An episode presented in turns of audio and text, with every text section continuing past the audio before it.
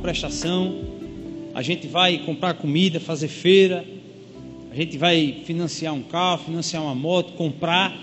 Nesse mundo tudo é pago. Não tem nada de graça nesse mundo. Eu estou trabalhando essa semana numa praia lá em Serrambi, fazendo um serviço. E aí eu fui em outra praia fazer um orçamento e essa praia era privada. E aí eu conversando com uma amiga, disse: "Como é que pode a praia ser privada? Que a única coisa que tinha de graça que a gente podia entrar e sair sem gastar nada era a praia, e agora até as praias estão privatizando. Até para você ir para essa praia só vai de lancha, de helicóptero. E disse, como é que pode isso? Privatizar as praias. Então, cada dia mais as coisas são piores. E aí entender graça, quando a gente fala da graça de Deus, do favor de Deus, do favor imerecido, entender com a mente que temos nesse mundo, com a nossa formação, com o entendimento que temos de vida, é muito difícil. Quer ver como é difícil? Quando alguém diz a você, como é que pode? O cara é uma alma cebosa, um ladrão, um bandido, pinta miséria na vida, estupra, rouba, mata. Aí ele entrega a vida a Jesus e é perdoado. Aí você não aceita porque o seu entendimento, a sua mente, ainda não compreendeu a graça de Deus. A sua mente está onde? No mundo. Por isso que o apóstolo Paulo, em Romanos 12, 2, diz assim: Não vos conformeis com este mundo, com este século. O que é conformar? É tomar a forma. Ou seja, não pensem igual o mundo pensa, mas transformai o vosso entendimento pela renovação da, pela ação da palavra na sua mente, você transforma o seu entendimento para entender qual é a boa, perfeita e agradável vontade do Senhor. Por quê? Porque com a mente antiga, você nunca vai compreender as coisas do Senhor. Se você fizer juízo de valor com o seu entendimento, com o seu intelecto, com, o seu, com a sua formação de vida, de, a formação de caráter, você nunca vai entender o Evangelho. Por isso que Jesus disse que o Espírito Santo convence da justiça, do juízo e da vida eterna e do pecado. Porque se o Espírito Santo não te convencer, não entrar na tua mente, te fazer entender, iluminar a tua mente, você nunca vai entender quais são, qual é a boa, perfeita e agradável vontade do Senhor. Porque quando a gente pega um versículo, Efésios 2:8, elementar na Bíblia, pela graça sois salvos, e pela graça sois salvos, a gente podia passar 30 dias falando só que pela graça nós somos salvos, e talvez muitas pessoas ainda não compreenderiam. Por quê? Porque vivemos num mundo que contradiz o que o Evangelho diz, que contradiz o que o Evangelho ensina.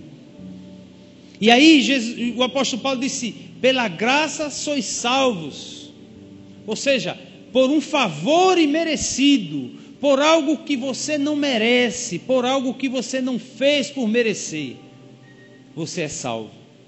Salvo, salvação é outra coisa difícil de entender.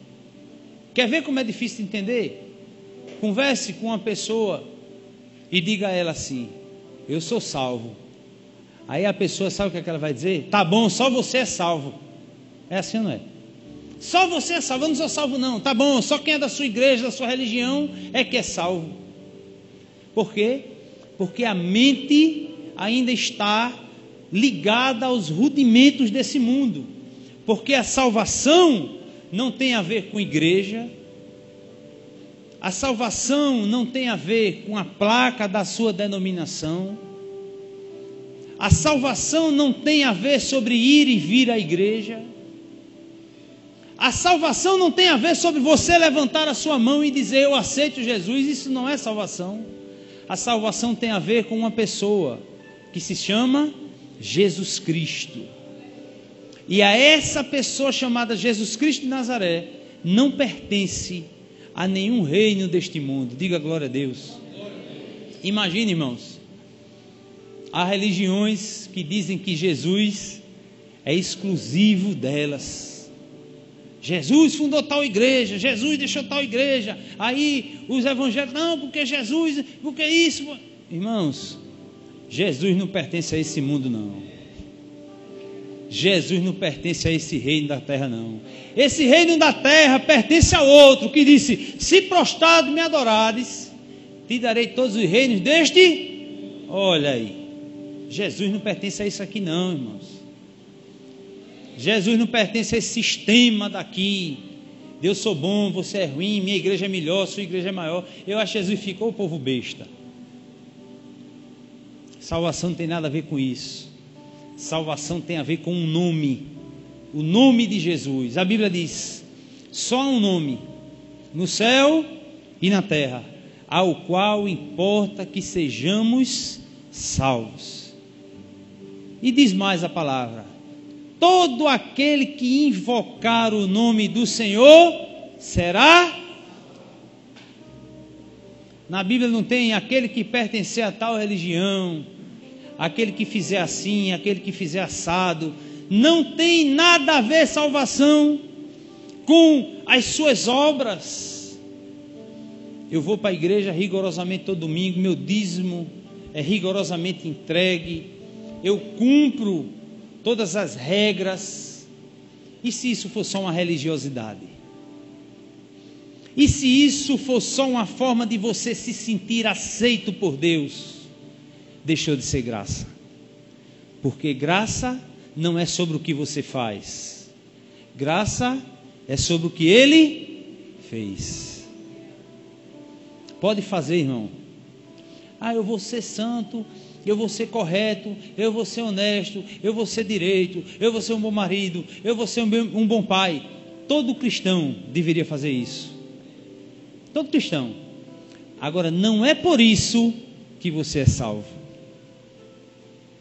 Por isso que é difícil entender graça, porque isso começa a dar nó na cabeça de alguns. Oxi, quer dizer que não é por isso, como é? É pela graça. Por um favor que você não merece. Por um valor que você não podia pagar. Se você devesse, e eu devesse, mil reais a Deus, a gente pagava. Se você devesse cem mil a Deus, a gente pagava. Mas sabe quanto a gente deve a Deus? A nossa vida não. A gente deve a vida do filho dele. E quanto vale a vida de Jesus? E aí vamos fazer uma conta para quem gosta de matemática. Se a Bíblia diz que uma alma cebosa, feita a minha a sua, vale mais do que o mundo inteiro? Quanto vale a alma de Jesus? Se a minha alma cebosa vale mais do que o mundo inteiro, e foi Jesus que disse isso, quanto vale a alma de Jesus? Quanto vale a vida dele? Então a salvação custou o preço de Jesus. E aí, quanto vale Jesus? Que a nossa vida carregada de pecado, cheia de falha, de erro, vale mais do que o mundo inteiro. Aí você faz as contas. Quanto vale a vida de Jesus? Então, o que nós devíamos a Deus, nunca iríamos pagar nunca iríamos pagar nem com a nossa própria vida. Por quê? Porque um dia lá no Éden, ele colocou a vida dele dentro de nós. E um dia lá no Éden, nós nos rebelamos, viramos as costas para Deus e dissemos a Ele: Nós não queremos isso em nós. Nós queremos a nossa própria vida. Nós queremos fazer o que a gente quer fazer. Então, nos rebelamos para Deus e tiramos da nossa vida o que tínhamos de mais precioso, e perdemos o que tínhamos de mais precioso. Por quê? Porque nos rebelamos contra eles, querendo conhecer mais do que poderíamos, ter mais do que tínhamos. Porque Adão e Eva era o reflexo de quem nós somos. Adão e Eva era justamente Tonho e Juliana se tivesse lá. Gêmeos e Camila se tivesse lá. Rafael e Aline se tivesse lá. Mas foi Adão e Eva. E ali era a representação da humanidade que nós temos. Eva disse: Olha, eu quero, eu quero conhecer o bem e o mal. Eu quero, porque o que Satanás ofereceu foi: se tu comer, tu vai ser igual a ele. Eu quero ser igual a ele.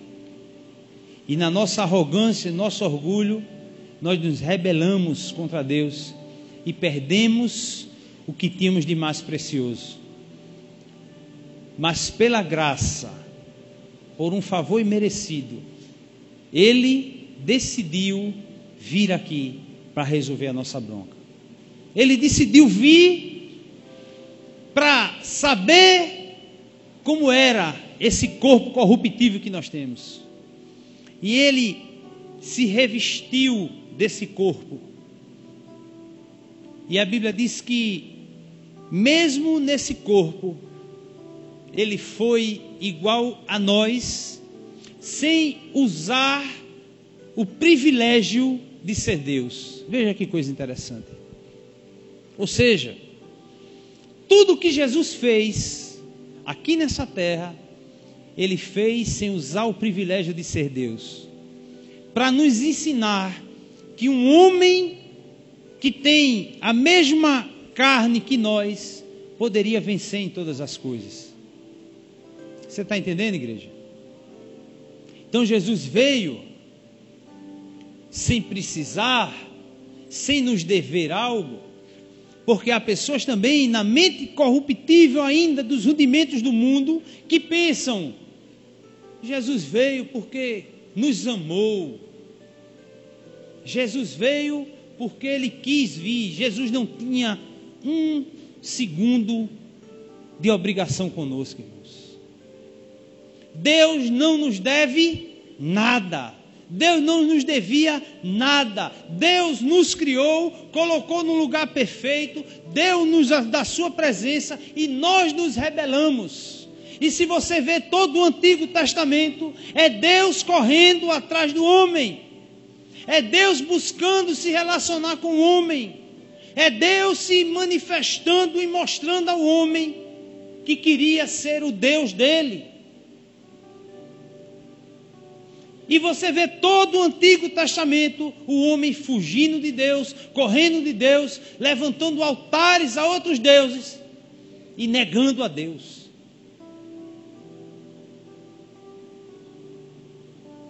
Aí Jesus vem quando Jesus vem, Jesus se submete a receber o castigo que nós merecíamos. O castigo que eu e você merecia por sermos quem somos, por fazer o que fazemos, por falar o que falamos, por pensar o que pensamos, por nos omitir naquilo que deveríamos fazer, por tudo isso por nossos atos, palavras, obras, omissões, por tudo isso, ele veio e disse assim: Eu vou pagar o preço, eu vou pagar o que essas pessoas nunca conseguiriam pagar, nem com as suas próprias vidas. E aí, Jesus, ele vai ser punido no nosso lugar.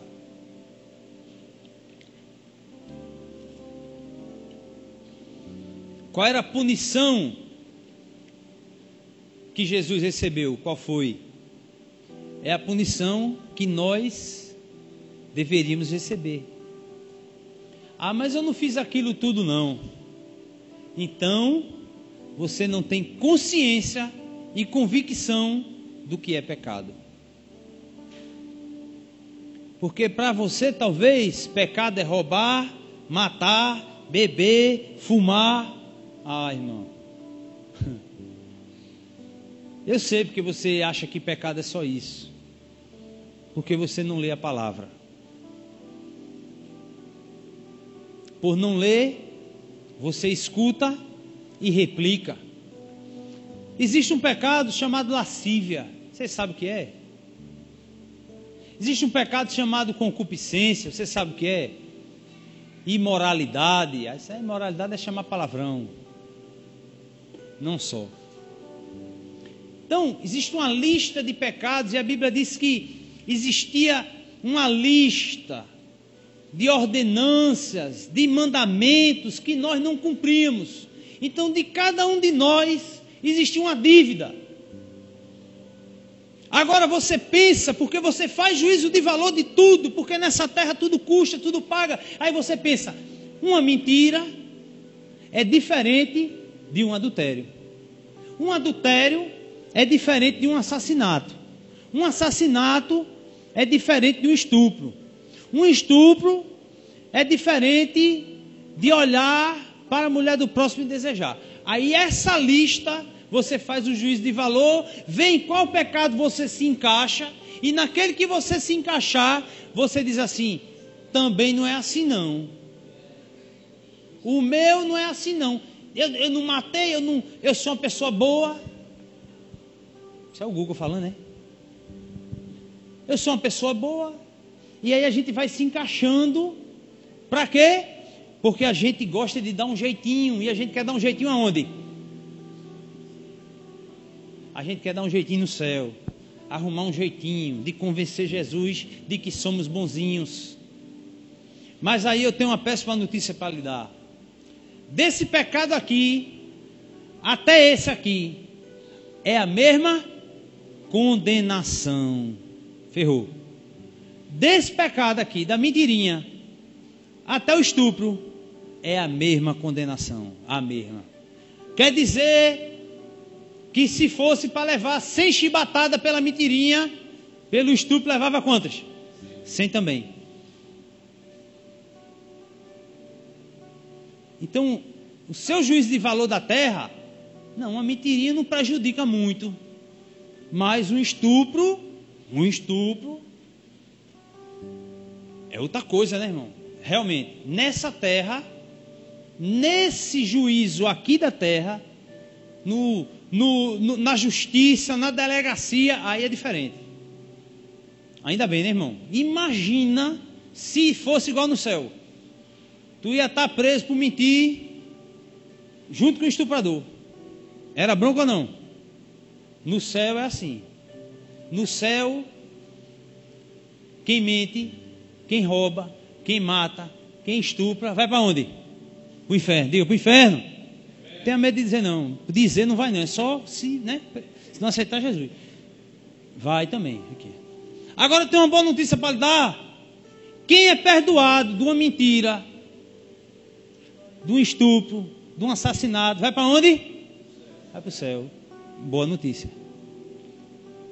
Ah, quer dizer, se o cara era mentiroso, foi perdoado, e o cara era estuprador, foi perdoado, ele vai para onde? O céu. Não é bom não. O nome disso se chama justiça de Deus.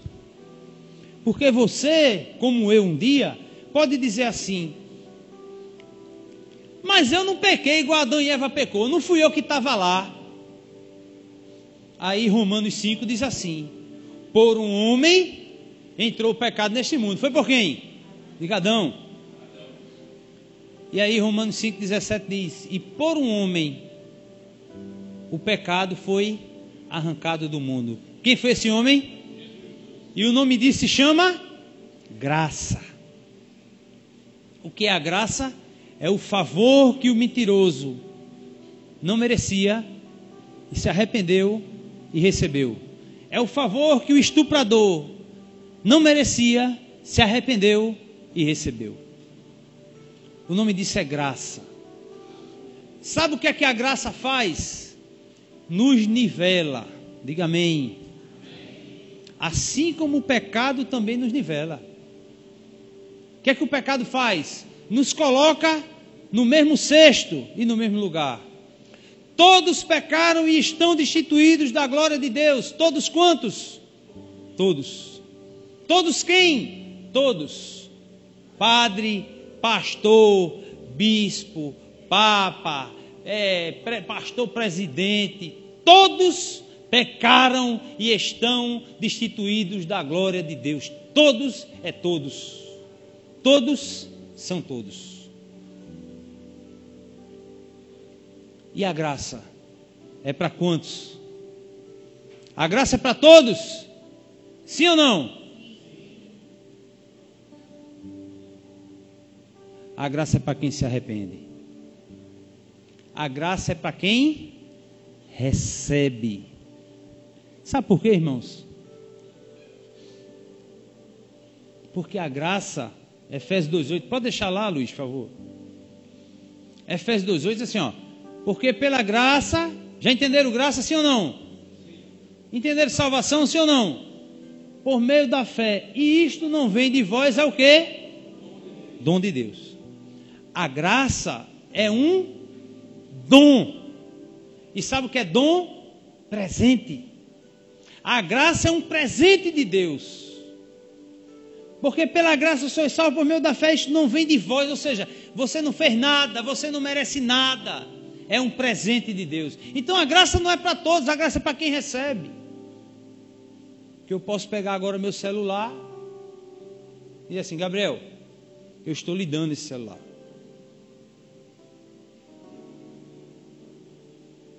É dele. Isso, quanto ele pagou pelo celular? Foi que ele fez para merecer? Eu estou dando a ele.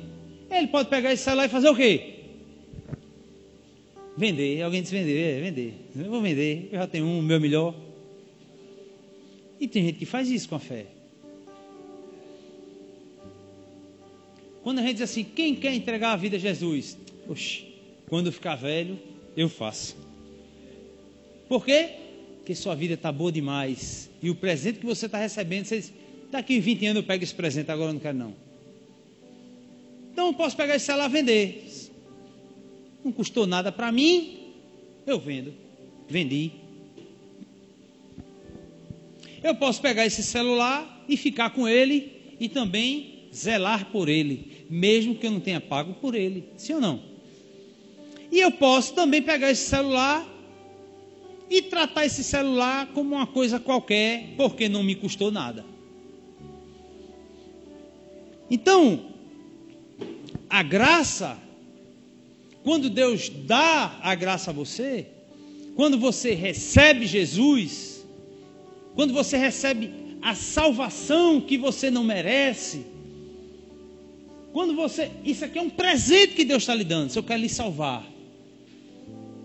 Quem quer ser salvo? Eu não quero não. Salvo de quê? Dos meus pecados. Eu não quero não.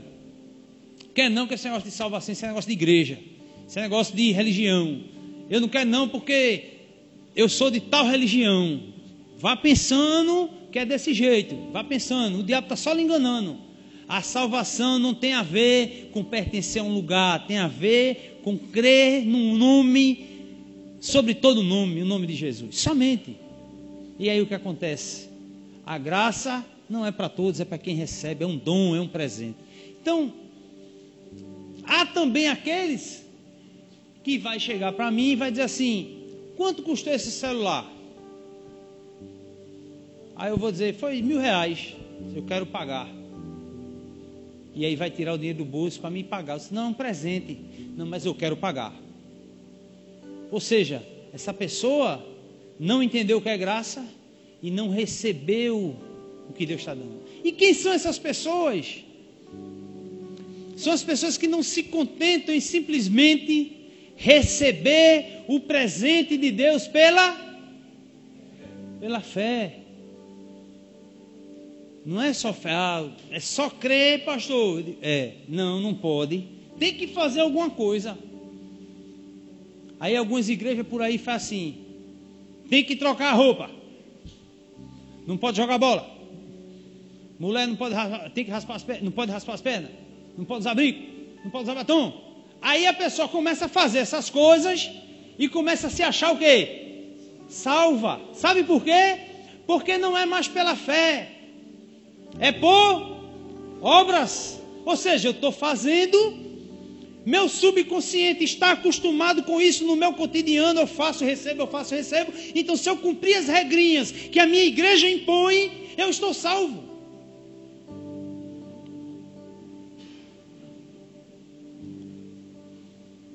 Então, esses são os dilemas de se entender a graça, a salvação.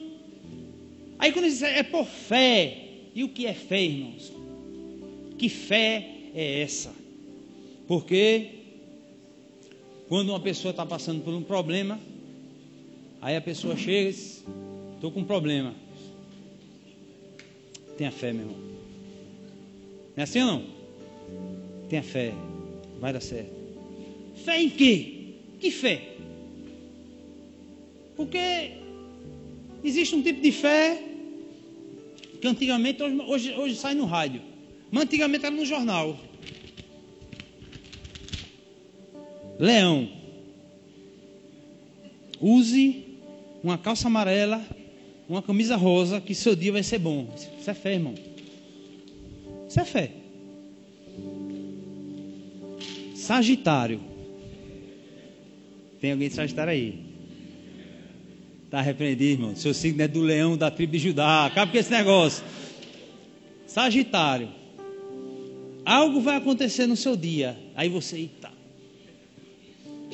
Isso se chama fé. Quando você diz assim, tenha fé, vai dar certo. Fé em quê? Fé na fé. Tenha fé, fé. Fé, pensamento positivo. Mas só tem uma fé. Só uma fé, só uma fé que faz receber isso aqui. Chama fé salvífica. Que fé é essa? É a fé no autor e consumador da fé. Aquele que é o autor, aquele que consumou, aquele que é antes de todas as coisas, aquele que criou todas as coisas. É a fé nele, é a fé nesse homem chamado Jesus Cristo que faz você receber um dom, um presente de Deus. Eu conto isso direto. Uma, a gente fazia evangelização no presídio. E aí, uma vez, quem aqui, olha, dentro do presídio, 30 homens numa sala. Quem aqui tem fé em Deus? 30 homens, ó, no presídio, levantaram a mão. Eu disse amém. Aí eu disse: Por que, meus anjinhos, estão aqui dentro se vocês têm fé em Deus? Que fé é essa que não modificou e não muda a vida de vocês? Aí eles foram baixando a mão, botando no bolso. Aí um disse: É, irmão, é verdade, a gente é tudo uma cebosa. Eu digo: É isso aí. É isso aí a realidade. Porque se eu digo que eu tenho fé em Deus, a minha fé não pode me colocar dentro de um presídio, sim ou não? Se eu digo que eu tenho fé em Deus, eu não posso ter uma vida que não que não não, não testifique sobre essa fé. Aí essa fé que transforma, que muda, só Jesus pode colocar em nós e nos fazer crer nele. Imagine. Então, o que é a fé, irmãos? A Bíblia diz: é o firme fundamento das coisas que eu não vejo. Alguém aqui viu Jesus já? Eu não vi, não. Alguém viu? Alguém viu Jesus na cruz, pendurado lá, dizendo assim: está consumado. Alguém viu? Alguém viu o seu sangue sendo derramado? Quando o soldado foi lá, o furou, saiu água misturada com sangue. Alguém viu isso? Alguém viu ele ser enterrado, colocar uma pedra lá. Alguém viu no domingo aquelas mulheres irem lá e dizer assim: Olha, onde está o corpo do meu Senhor? Para onde carregaram? Alguém viu isso? Alguém viu ele aparecer a Tomé dizendo assim: Pode tocar, Tomé. Alguém viu ele dizer a Pedro: Tu me amas, Pedro? Ninguém viu, irmãos. Mas se você crê, se você tem fé, que isso não é uma historinha e que isso é uma realidade.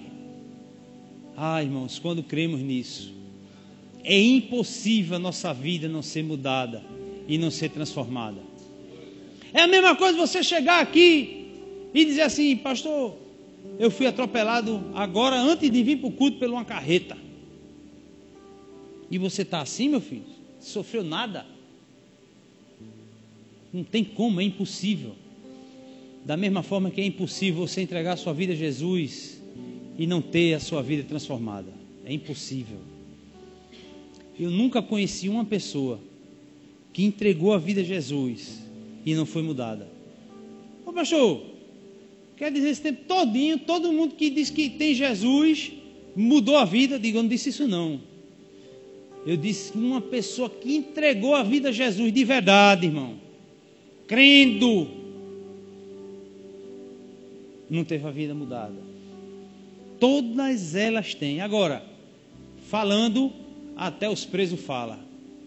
Falando, até os presos dizem, eu creio em Jesus Cristo. E essa fé, ela tem que ser uma fé de verdade. E aí, como essa fé? Jesus disse: não é só crer, é crer e obedecer.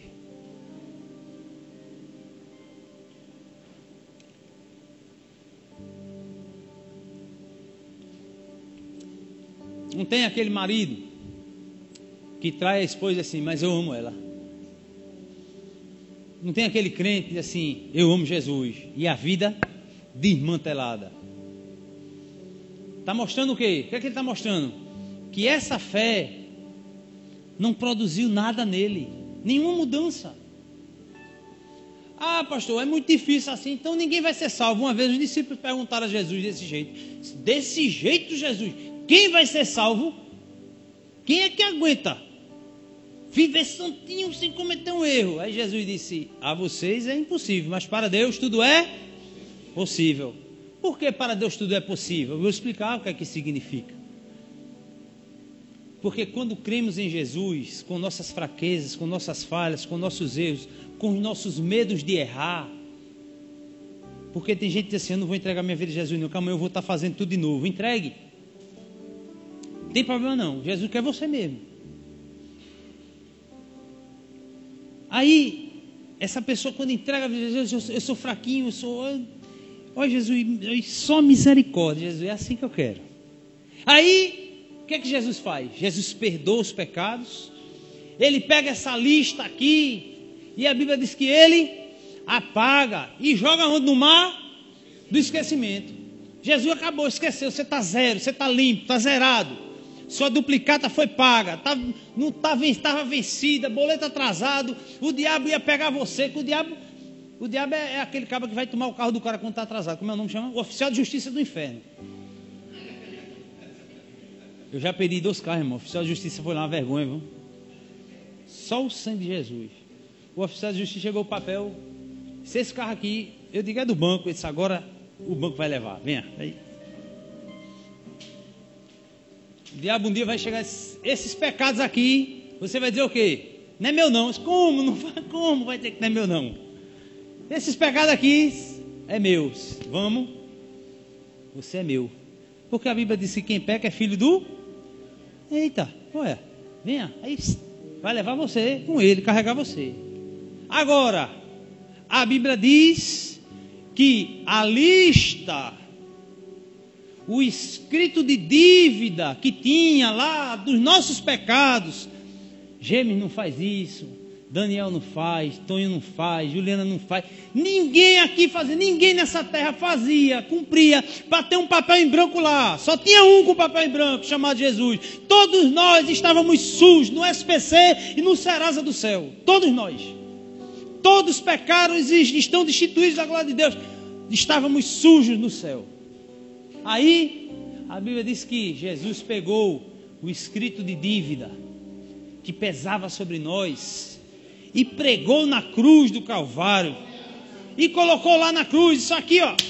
Isso aqui é um presente que eu dou para o mundo, porque Deus amou o mundo de uma tal maneira que deu seu Filho unigênito para todo aquele que nele crê, não perecer e ter a vida eterna. Então Jesus pegou o seu pecado, o meu pecado e cravou na cruz.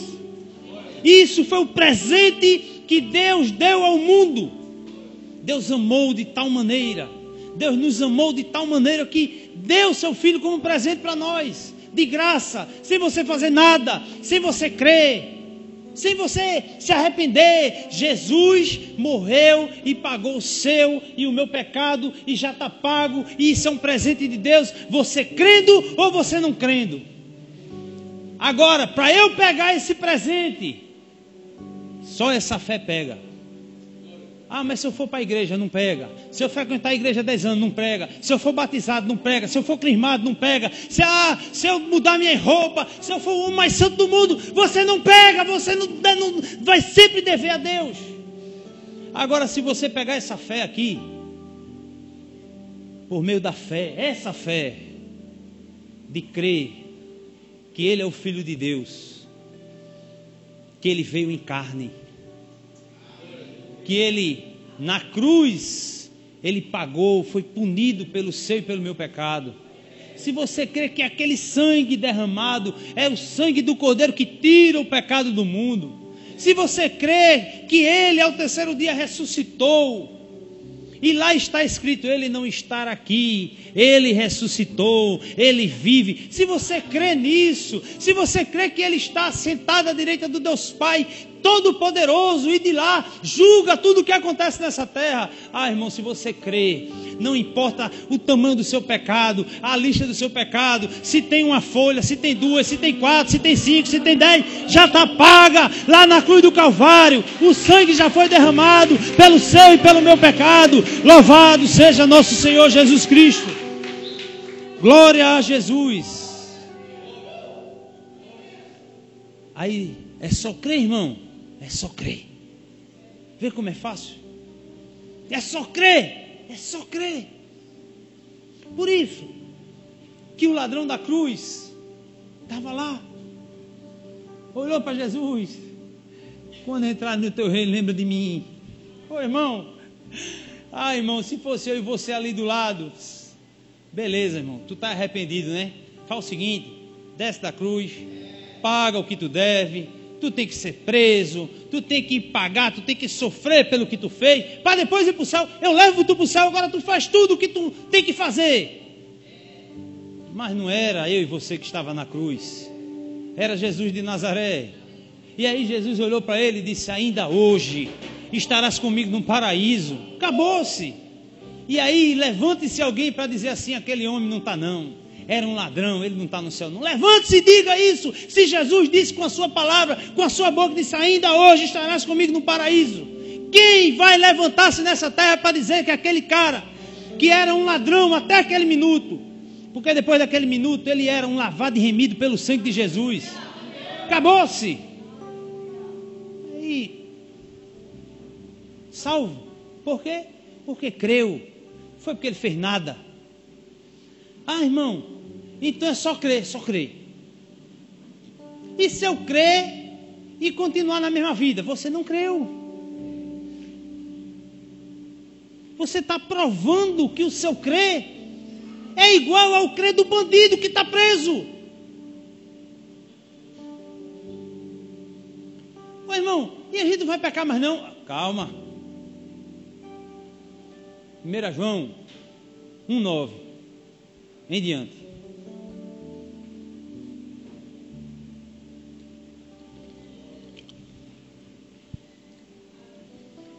se confessarmos os nossos pecados, Ele é fiel e justo para nos perdoar os pecados e nos purificar de toda.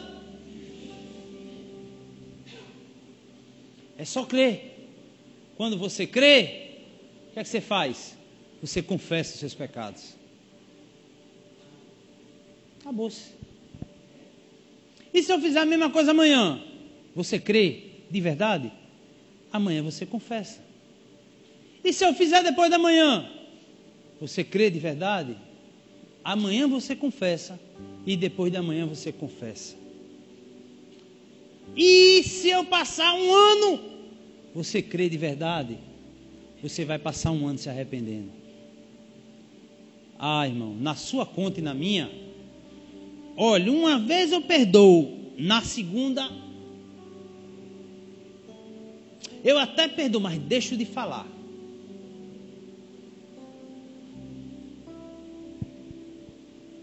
Aí, a Bíblia diz que se confessarmos, e aí Jesus disse assim: quantas vezes a gente deve perdoar? Perguntaram a Jesus: quantas vezes a gente deve perdoar nosso irmão? Jesus: até sete, Jesus? Até sete vezes? Setenta vezes sete. Isso é para perdoar o irmão. Se você e eu somos, somos duas almas cebosas, temos que perdoar 490 vezes, imagina Deus que é bom. Quantas vezes nos perdoa? 4 bilhões e 900 mil. Então, a vida cristã não é sobre quantas vezes a gente cai, irmão. É sobre quantas vezes a gente se arrepende. Às vezes eu chego aqui na igreja, me ajoelho ali, aí eu digo, Jesus, tu erraste. Tem muita gente melhor do que eu por aí. o que é que você ouviu em mim? Tem muita gente melhor, mais santa do que eu. Sabe por quê, irmãos? Porque o sentimento do salvo, daquele que colocou a sua fé em ação, é de não merecer. É muito amor, foi muito perdão, foi muito amor, foi muita graça. E o sentimento que nós temos é que nós não merecemos. Enquanto o ser humano ficar nesse sentimento, eu sou uma pessoa boa. Não mato, não roubo, não fumo, não bebo, sou um bom marido, pago minhas contas em dias, beleza. Isso é crédito para ir para o céu? Pelo contrário, enquanto você se confiar nisso, é uma certeza que você vai para o inferno. Eu não vou dizer outra coisa para alisar o seu ego, nem para você sair dizendo que aquela igreja é boazinha. Sem Jesus, você vai para o inferno sendo honesto, bom pagador, bom pai, bom filho, o bom que você quiser. Você vai para o inferno. Agora, com Jesus, você pode ser a pior pessoa dessa terra. Com Jesus, você pode ser o pior ser humano dessa terra. Se você se arrepender e crer em Jesus Cristo como seu Senhor e Salvador você vai ser salvo. E aí eu volto lá para o começo. Isso é graça. Você não vai entender se você não foi alcançado por ela. Nunca vai entender. Você vai sempre estar dizendo que é melhor do que o ladrão, porque existia a cruz do meio, a cruz da esquerda e a cruz da direita. E quando você diz que é melhor do que aquele ladrão, eu não sou feito aquele ladrão, eu não sou feito aquele outro ladrão, porque aquele era um ladrão safado. Mas a cruz do meio é a nossa referência. Temos que olhar para aquela cruz do meio. Aí você deve fazer juízo de, de, valor com a cruz do meio. Coloque sua escala com a cruz do meio, com aquele homem que estava lá no meio que nunca fez um mal a ninguém, que nunca disse nada mal contra ninguém, que nunca levantou a mão contra ninguém. Aí você se compare com ele. Se você estiver no mesmo nível dele, aí você vai para o céu. Para encerrar, a gente peca, mesmo entregando a nossa vida a Jesus. Jesus nos liberta do poder do pecado, a algema do pecado é quebrada da nossa vida. Amém? E por que pecamos se somos libertos? porque Jesus não fez de nós um robô. Jesus nos libertou para nos dar o direito de escolhê-lo.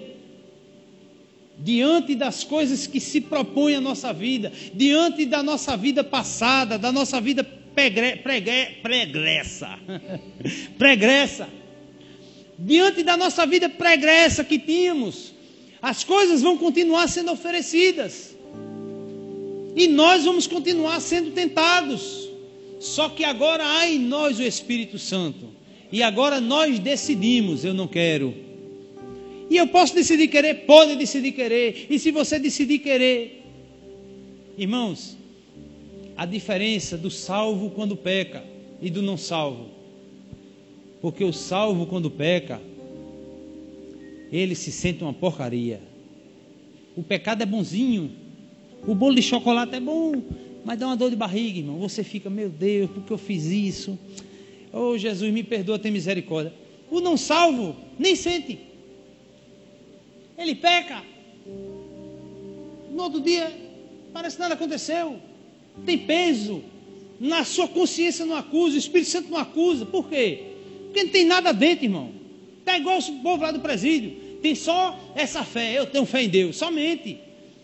Porque quando eu creio em Jesus Cristo, o Espírito Santo passa a morar em mim. E o Espírito Santo, deixa eu dizer um negócio, não lhe dá mais sossego. Sabe por quê? Porque a Bíblia diz que ele tem ciúme de você. Você sabe o que é ter ciúme? Irmão, eu já fui um ciumento. Eu, eu, eu, vocês não sabem o que é ciúme? Ciúme eu tinha, irmão. Eu era assim, ó. Tá olhando para onde? Tem um homem ali, você está olhando para ele? É? Era assim ou não? Satanás era aqui, ó, dentro. E era estresse, aperreio. Toda, toda festa era briga, um inferno. Essa roupa, não sei tudo era assim, irmão. Imagina o Espírito Santo dentro de você. O pecado ali e tu aqui. Aí o Espírito Santo está olhando para onde, rapaz? Olha para isso não, isso tem futuro não. Deixa isso para lá. Você está entendendo, irmão? A Bíblia diz que o Espírito Santo tem ciúme de nós. Ciúme, a gente só tem ciúme de quem? Ama. Agora, cuidado com esse ciúme doente, né? Tem que ser um ciúme saudável. Hoje, agora minha mulher é testemunha. Minha mulher é testemunha, é verdade. Se ela não disser, ela vai apanhar. Eu, eu fui dizer que. É, eu só bato na cabeça, porque não fica a marca. Vocês não vê não. Aprendeu, né, gente? Pessoal, quando eu entreguei minha vida a Jesus,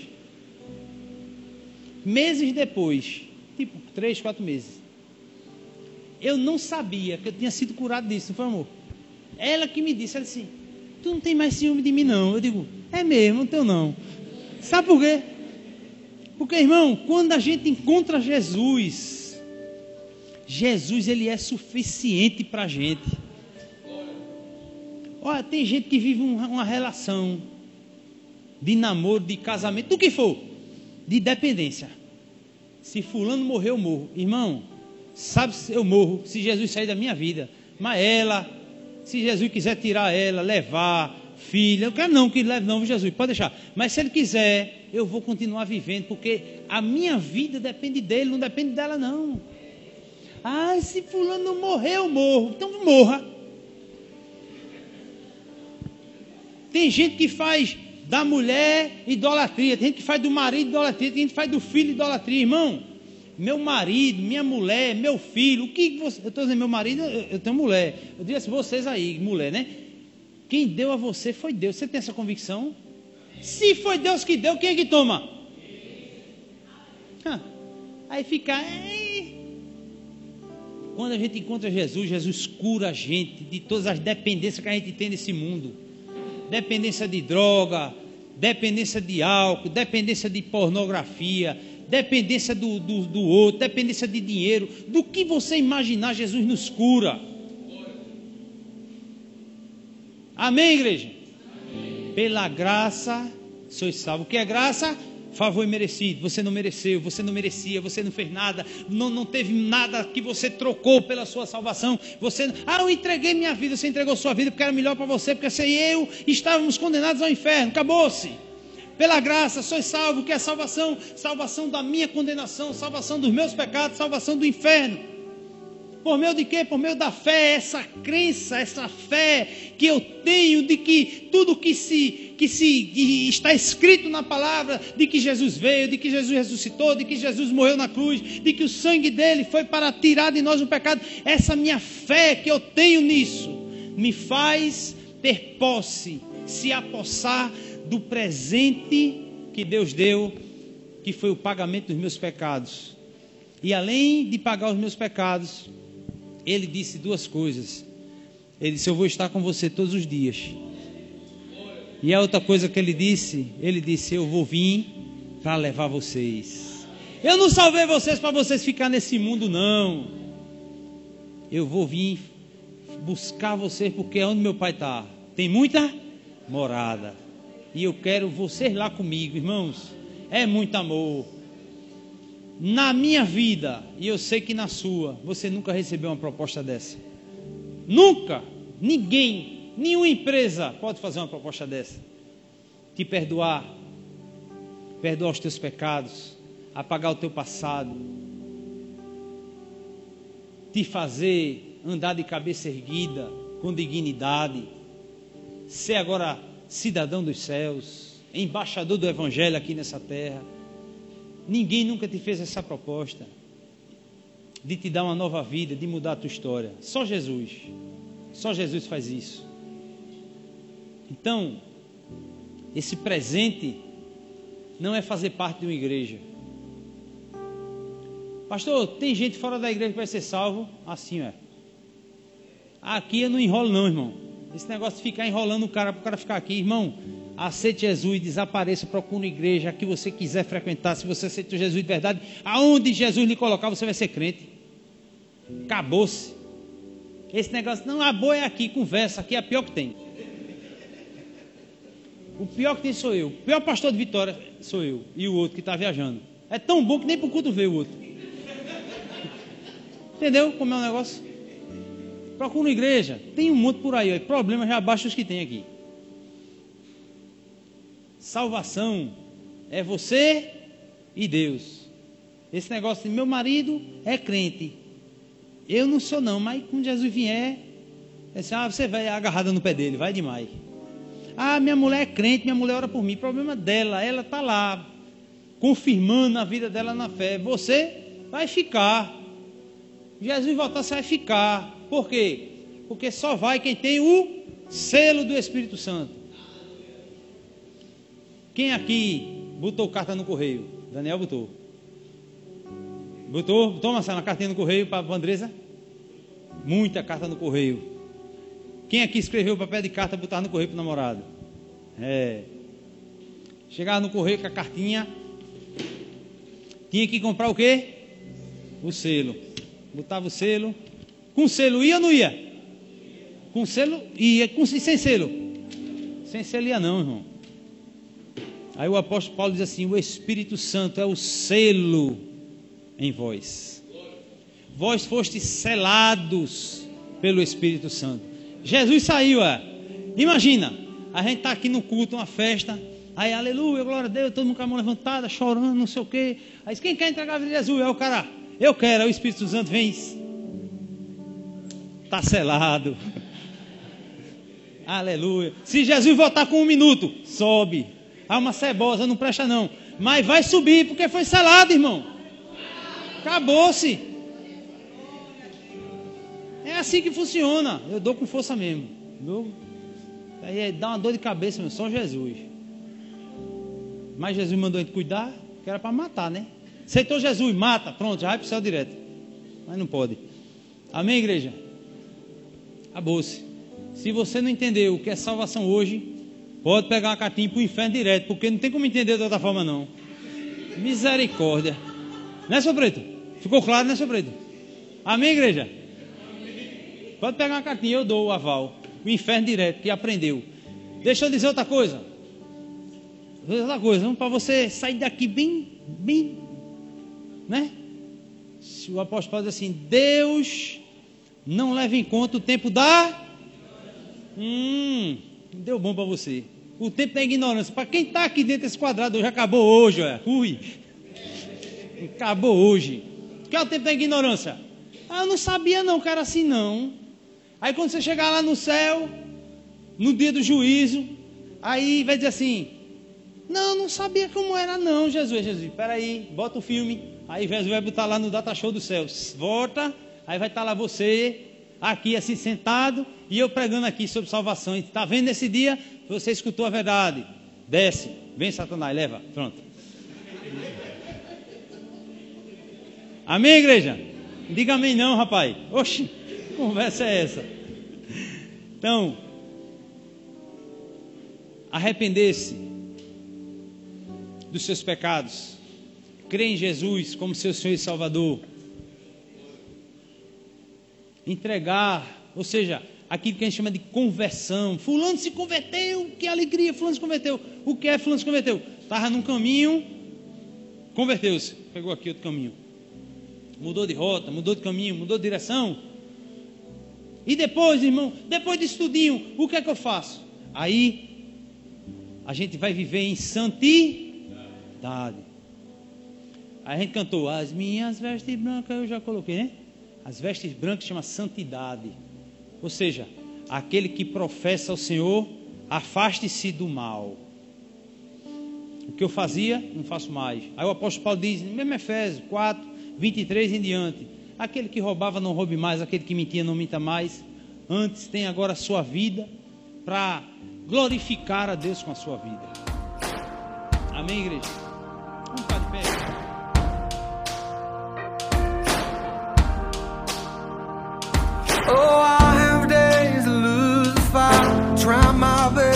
Just don't get it right.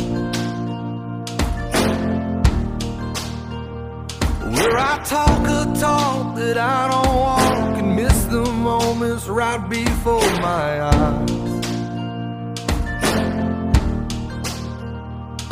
Somebody with a hurt that I could have helped. Somebody with a hand that I could have held. When I just can't see past myself, Lord, help me be a little more like mercy, a little more like grace, a little more like kindness, goodness, love and faith.